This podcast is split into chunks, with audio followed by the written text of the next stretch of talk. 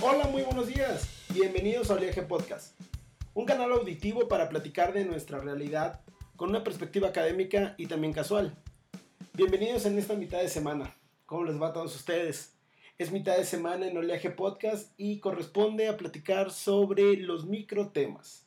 El día de hoy vamos a tener uno bastante complejo que esperamos hacerlo lo más entendible posible y es el interaccionismo simbólico. Recuerden, Oleaje Podcast, el podcast donde las olas socioculturales confluyen. Los invitamos a que se suscriban por medio de alguna de sus plataformas favoritas, ya sea por Spotify, Google Podcast, iTunes o SoundCloud. Bienvenidos y muchísimas gracias por escuchar Oleaje Podcast. Comenzamos. Pues como estábamos comentando, el día de hoy vamos a tener nuestro microtema número 3, el cual es el interaccionismo simbólico. Como en otras ocasiones, comenzaremos con los principales autores, su origen y el concepto mismo en términos académicos para pasar de ahí a dar algunos comentarios pues eh, en ejemplos que podamos entender más claramente. Bien, del interaccionismo simbólico vamos a plantearnos en la época de 1930, 1940, desde Estados Unidos en la Universidad de Chicago. Va a ser desde ahí con el doctor George Smith, quien no genera muchas publicaciones académicas sobre el tema, sin embargo va a tener a un, a un alumno quien le va a dar mucha importancia a este concepto. Ese alumno fue Herbert Blumer, quien desarrolló como tal lo que conocemos como interaccionismo simbólico.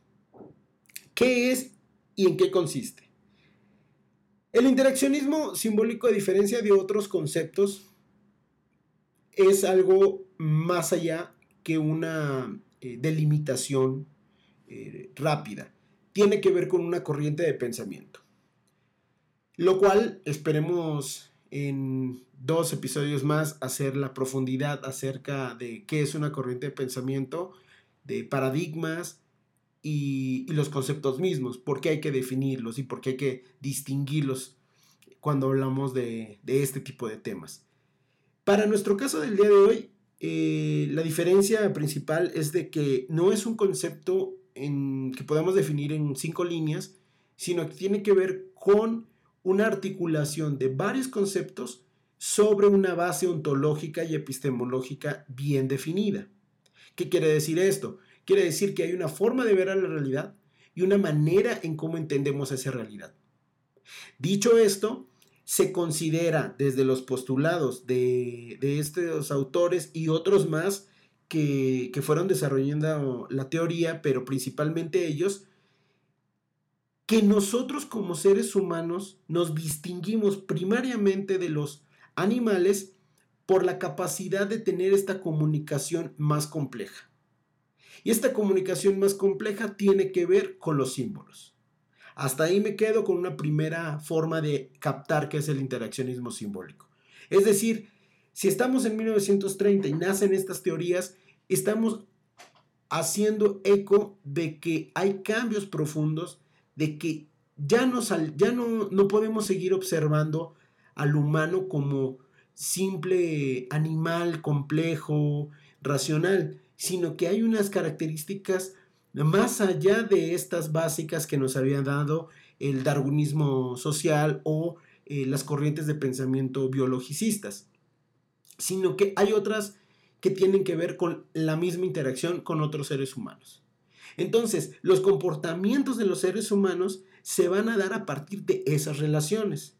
Y es un primer gran principio que heredamos de, este tipo de, de conceptos, que ya no podemos observar al humano como un ente individual en solitario, sino que se construye a partir de la relación con otros seres humanos.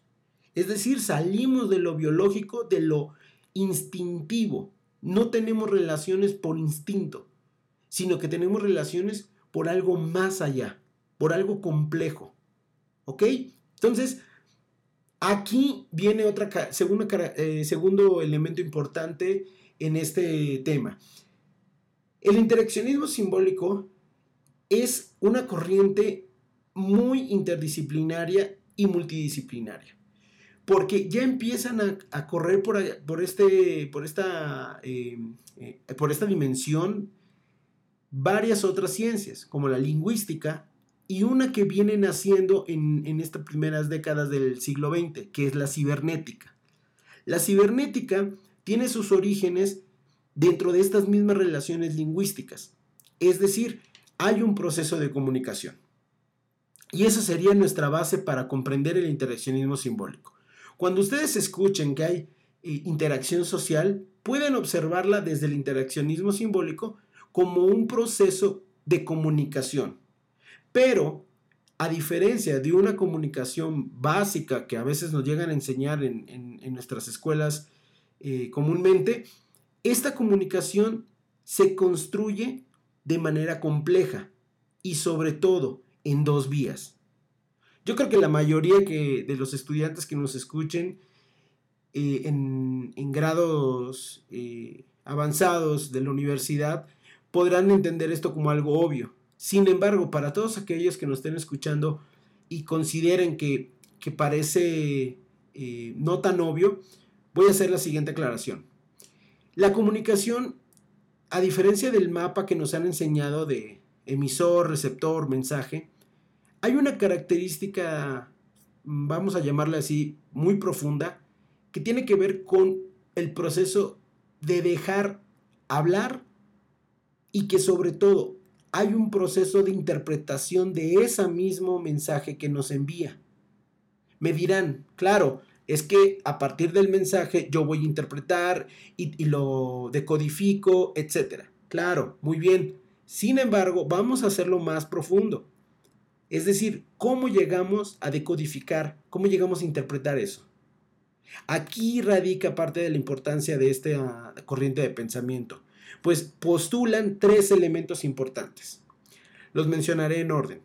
El primero, que todas las conductas de los individuos están sujetas al significado que le otorguen los objetos, que le otorguen a los objetos en el mundo real.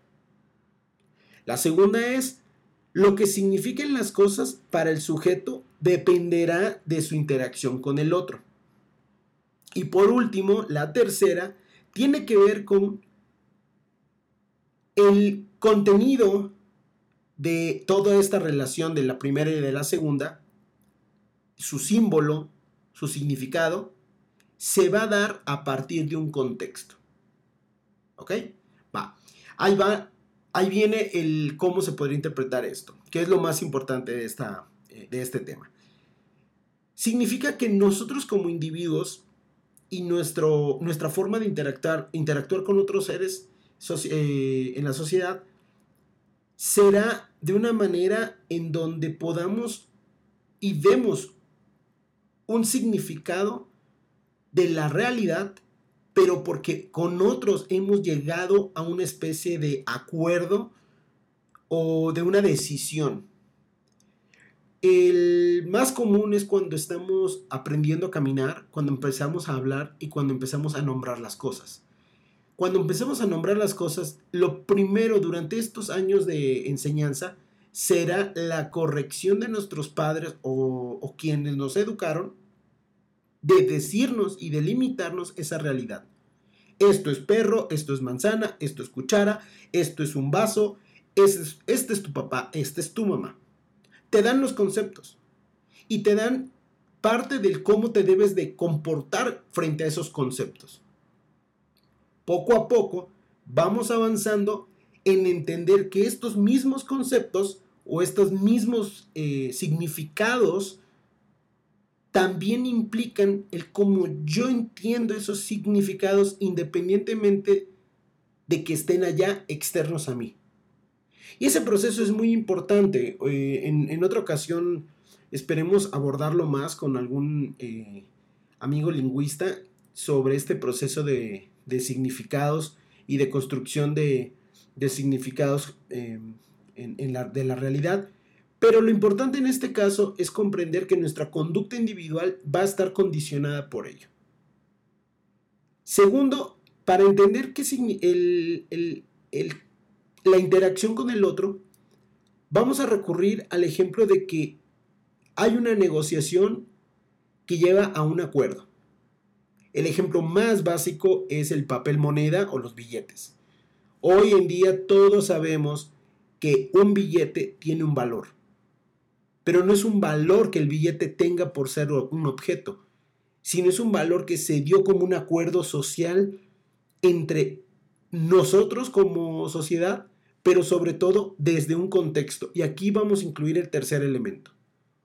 Es decir, el billete que yo sostengo en México, producto de un acuerdo social de la sociedad mexicana, no es igual al que yo pueda sostener en algún otro país como Argentina o Bolivia o Brasil.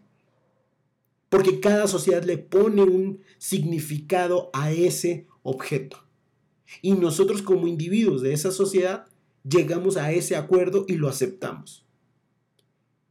Dicho esto, dicho estas tres definiciones, la interacción social implicaría pues comunicación, acuerdos, negociaciones y sobre todo, a partir de ellas, en cómo se muevan, va a haber jerarquías, va a haber aceptación y negación de las relaciones. Isaac, ¿puedo negar una relación en la cual yo esté sujeto? Por supuesto. Y esa, esa interacción va a permitir comprender el por qué tanto internamente no me agrada esa relación, como externamente yo expresar el cómo no me agrada esa relación. Y hay múltiples maneras, creo que los ejemplos ahí quedan claros de cómo podríamos hacer una expresión de algo que no me agrada, lo mismo que algo que sí me agrada. Para ir un poco más allá de, este concepto, de, estos ejemplos del concepto, me gustaría agregar nada más el cómo entiende el interaccionismo simbólico a la cultura. La cultura en este caso, si tú como investigador o escucha que hablan de el interaccionismo simbólico en una sociedad, entenderíamos entonces que la cultura se va a observar como algo entretejido subjetivo entre la vida material y los individuos. Y que a partir de cómo están estos significados y este tejido de entre lo material y lo que nosotros queremos que expresar de eso material, construimos un sistema. Y este sistema implicaría entonces relaciones y por lo tanto formas de relacionarnos. Y cuando digo formas de relacionarnos, implicaría los elementos de jerarquía, de, simetrías, de asimetrías y de propios conflictos. Los estudios de la cultura en ese sentido van a permitir observar construcciones de discursos, de narrativas, de cómo el sujeto se construye a partir de una relación comunicativa frente a otros seres dentro de un contexto. Esto mismo me. Y por eso me gusta, eh, me gusta eh, mencionarlo en, cuando se explica el interaccionismo simbólico, porque me va a dar pie a explicar parte de un tema que yo he investigado eh, a lo largo de estos años. Y esto es la política. Desde la antropología me ha gustado observar cómo el poder, en términos públicos, que sería la política, tiene una área importante dentro del tejido lingüístico, narrativo, discursivo de nuestras sociedades. Entonces, pues dicho esto, me gustaría abordar en un siguiente microtema lo que considero como, como política desde la antropología y más adelante hablarles de geopolítica también, la cual se ha nutrido muchísimo de los hallazgos desde la eh, sociología eh, simbólica y sobre todo eh, de este tipo de corrientes de pensamiento. Para concluir el microtema del día de hoy, me gustaría cerrar con que el interaccionismo social tiene que ver con lo simbólico, puesto que nosotros como individuos tenemos y damos un significado y nos vamos a relacionar con otros con esos mismos significados, con esos símbolos, pero que todos ellos van a estar viviéndose, se van a estar dando día a día. Y a partir de esas eh, vivencias, de esas cotidianidades, es que le damos movimiento y le damos actualización a nuestra forma o a nuestro sistema de símbolos sobre una sociedad. Dicho esto, no es lo mismo crecer en México con un sistema de signos y símbolos del 2021 a crecer al México del 1950 con esos símbolos y esos signos que se eh, estaban actualizados en ese momento. Vamos cambiando como sociedad y estos cambios parecen muy sutiles.